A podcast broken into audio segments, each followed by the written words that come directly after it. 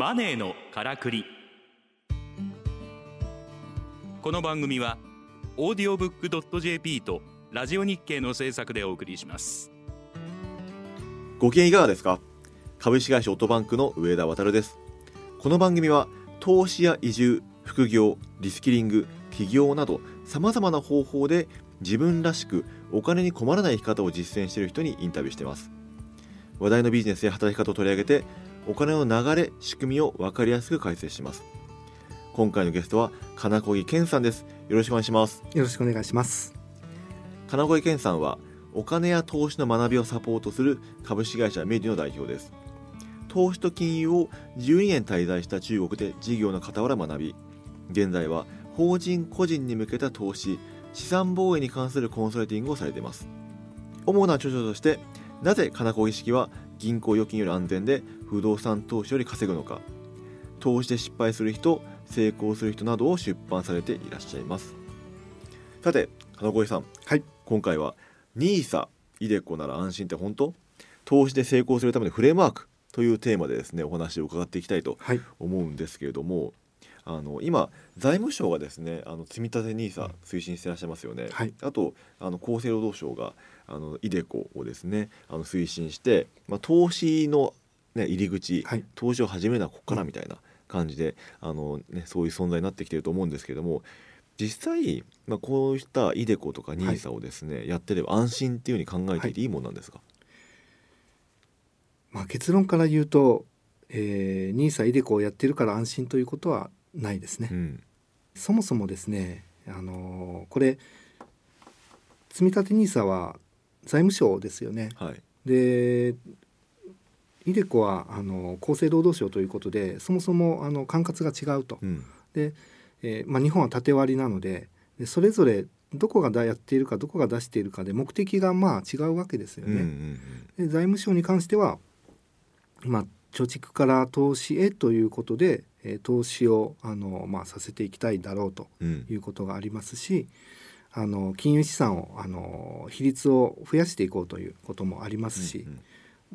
まあ、イデコはもうそれこそ厚生労働省ですから年金ですよね、うん、確定拠出年金のあの一種一形態ということで、まあ、目的が違うと。うん、でそれぞれ考えていくときにあのこれで十分か十分じゃないか大丈夫か大丈夫じゃないかというのは今の日本で大丈夫なものは一つ何一つとしてないんですね。なるほど。年金も大丈夫じゃない、えー、日本のあの、まあ、話し出せばきりがないんですけれども、うん、えー、防衛費はこれで大丈夫か足りてるか、えーまあ、医療費はどうなのかとか社会保障その他もろもろあの各産業に対する投資は足りているのかどうなのかというと、うん。うん、決して足りてない、うん、十分じゃない。でその中で、えー、いや国民のあの将来の、えー、年金額まあ、この公的年金だけではなくて、えー、イデコも含めてっていうことですけど、うん、それで十分足りるのかっていうと足りるわけがないんですよね。うんうんうん、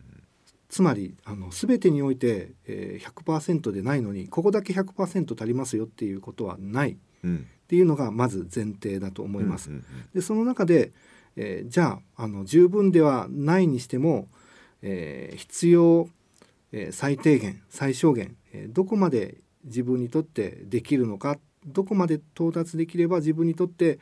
ある程度のあの将来を計算できるような資産形成ができるのか、うん、もしくはまあ年金構築ができるのかですね、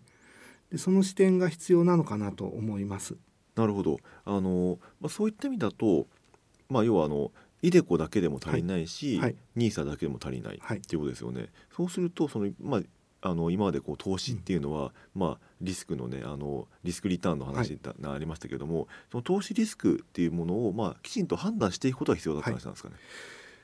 判断していくことも必要ですね。うん。えー、そしてその生き方ですね。これもあの先々週かな？生き方についてお話をしたと思うんですけれども、うん、あの一体自分はそのサラリーマンとして定年まで勤め上げて、うん、えー、そこからあの退職引退をして、えー、年金、まあ、もしくは、えー、副業で生活しようとしているのか、うん、子供に養ってもらおうと思っているのかとかですね、うんうん、あのまあ、経営者でですね、えーもう投資に頼らず十分な資産を事業から生み出そうとしているのかっていうこと、うん、いろんな生き方があってでまあ極極論 NISA イデコなんて一切必要ない人だっているわけですよね。うん、えでもあのまあ、ほとんどの方にとっては NISA イデコはやっていて損はないと思います。うん、なぜなら非常にあの税制でも優遇されてますし、うん、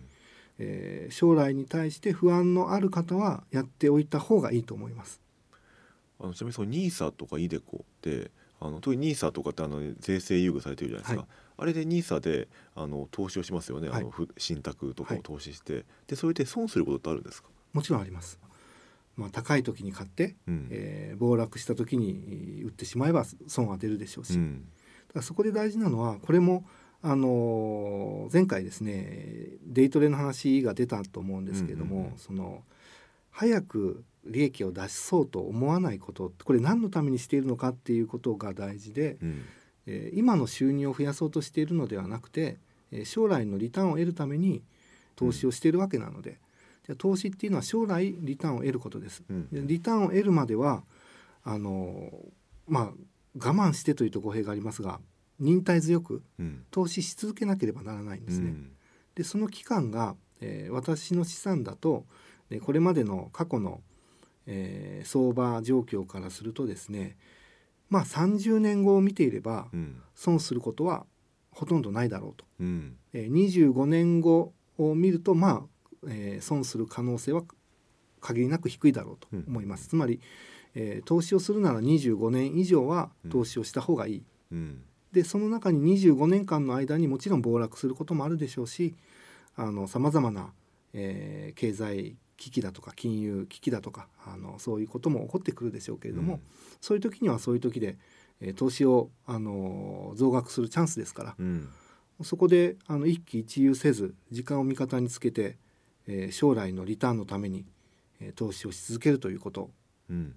これここからそれてしまうともうあのどんな投資をやっても損すると思います、いくら税制優遇されていてもそれ以上に損することもあると思います。うん。要はあくまでその積み立てによ積み立てで、まあ、将来のための投資である、はい、っていう見方を崩さないってことですね。そうですね、うん、でそこがですねその1800万円までっていうふうに2024年の1月から、あの新 NISA ということで政府も打ち出してきてるんですけれども、うん、で1,800万円っていう金額は今すぐ必要になる金額じゃないですよね。うん、なんでこの金額ここまであの優遇しようとしているかというと将来1,800万円を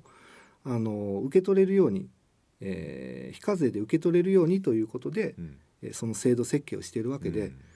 うん、あの今の収入の足しにしようとしているわけでもなければ、えー、そうあの何かそうですね3年後5年後の教育資金のあの活用のためにという目的でもないですし、うん、だ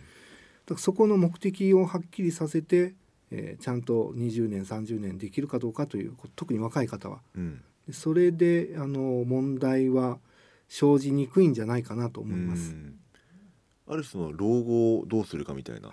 話ですよね。はい、そうですね、うんまさにあのイデコなんかはもう老後の話だけですからね。うん、そういった意味だとあの若い人でもあるあればあるほど、はい、老後ってイメージしづらいじゃないですか。はい、そういった中でその老後も見据えた投資をしていこう、はい、積み立てていこうっていうふうに考えると結構難易度高いんじゃないかなと思うんですけど、そのあたりってどういうふうにお考えですか、難易度高いんですけれども、うん、あのここは差がつくところなので、うん、えー、教育普及しかないのかなと思います。金融教育。そうですね。これは私どものあの責任と役割でもあると思うんですけれども、うん、関心を持っていただくこと、うん、えー、そしてお金というのは何とかなると思うんですけれども、うん、日本に生きている限りは、えー、飢え死にすることはないので、うんうん、なんとかなると思うんですけれどもただそのギリギリでなんとかなりましたっていうあの人生ではなくて、少しでも豊かにえー、生きてきてよかったなっていう人生を送ってほしいと思いますから、うん、そういう意味ではあのそれを支える経済基盤というのはとても重要ですし、うん、将来の人生をイメージできなければまあそうですね若い方が今投資を始めるのもなかなか難しいのかなと思いますし、うん、投資をするっていうのは今使えるお金を減らしていくっていうことですから、うんうんなのでそれをするためには、えー少しでもそのなんでしょう、えー将来自分の将来うん。について思いを馳せるっていう、まあ、そこができないとあの何一つ進められないと思います。うん。なのでその最初のところでつまずかないようにっていうことを私もいつも考えています。うんうんうん。そうするとやっぱりそのまあ言われるがままにはい。ニーサやればいいんだとかはい。いうわけじゃなくて、自分の頭できちんと投資の目的を明確化した上でやっぱり考えていく必要があるっていう。はい、そうですね。それができれば理想です。うん。た、だあのやらないよりやった方がいいと思います。うん。たとえその何も考えてなかったとしてもあのやらないよりは後からでもあやっといてよかったなっていうふうに思えばそれでいいと思うので、うんうんえーまあ周りにですね家族があのやっとけよとか上司があのまあこれやっといた方がいいぞとかっていう、あのそういう人がいるかいないかっていうのも大きなことなのかなと思います。うんでも実際にその自分で投資をしていこうっていうふうに考えた時に、はいじゃあどうやって進めていくのがいいとかってありますか？はい、暴落をする時に、えー買うということから始めるといいかなと思います。うんつまり、あのー市場、まあ、相場、えーもしくはその株価どんな言い方でもいいんですが、常に変動していきます。高い時もあれば安い時もあります、うんでもう単純な話で安い時に買った方が儲かるに決まってます、うん。でも、えー普通の人が一般の方たちが投資をしたいと思うのは高い時なんですね、うん。で株価が上がって、えー盛り上がっていて本もあの株に関する本が出版されてテレビでもあのネットでも、えー株価上がっているっていうそういうあの状況になってくるといや自分もやろう自分も始めないとっていうふうに思う人が多いと思うんですけど、むしろそういう時に始めるのはあの非常にリスキーなので、うん。えー暴落した時にあこんな時に投資なんてっていう時にあえてうんえー少額でもいいので投資をしてみるとうんいうことが最初にできれば将来明るいのかなと思います。なるほどまずはその暴落した株から買ってみようみたいな、難しいんですけどね。なんかそういったなんか暴落したけどこの株お買い得っていうのを見つけるってなかなか難しそうですね。難しいと思います。そういうコツとかなんかあるそれはあのやはりお普段からウォッチしていることですウ。ォッチすることで、はい、突然あの暴落した時に何を買おうかな、調べ始めても遅いです。ああなるほどね。いつも見ている中で、はい。あ今これチャンスや、はい。みたいな時に買うと。そうですね。うん。だから投資をしないで、えーただ見ているだけの期間が必要なんですよね。うんそれである種勘を養うというか。勘を養って、えーその癖を、あのー見てタイミングを測っていく、うんまあ、デイトレではないのでそのピンポイントで、えー儲かるタイミングっていうのは分からなくてもいいんですけど、うん。少なくとも高値で買うことは避けることができるかもしれませんね。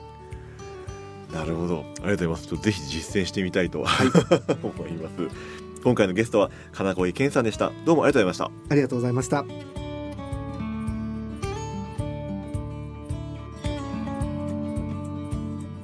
マネーのからくり。オーディオブックドット JP とラジオ日経の制作でお送りしました。